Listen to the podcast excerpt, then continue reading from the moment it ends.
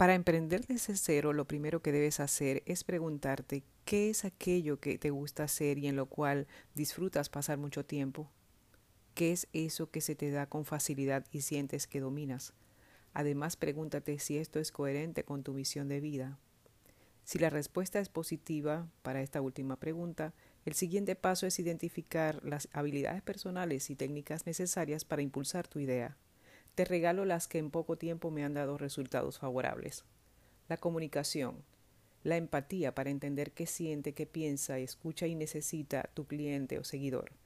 La autoconfianza que ganas con el conocimiento y la experiencia que tienes en el manejo de tu producto o servicio y por supuesto la habilidad para negociar.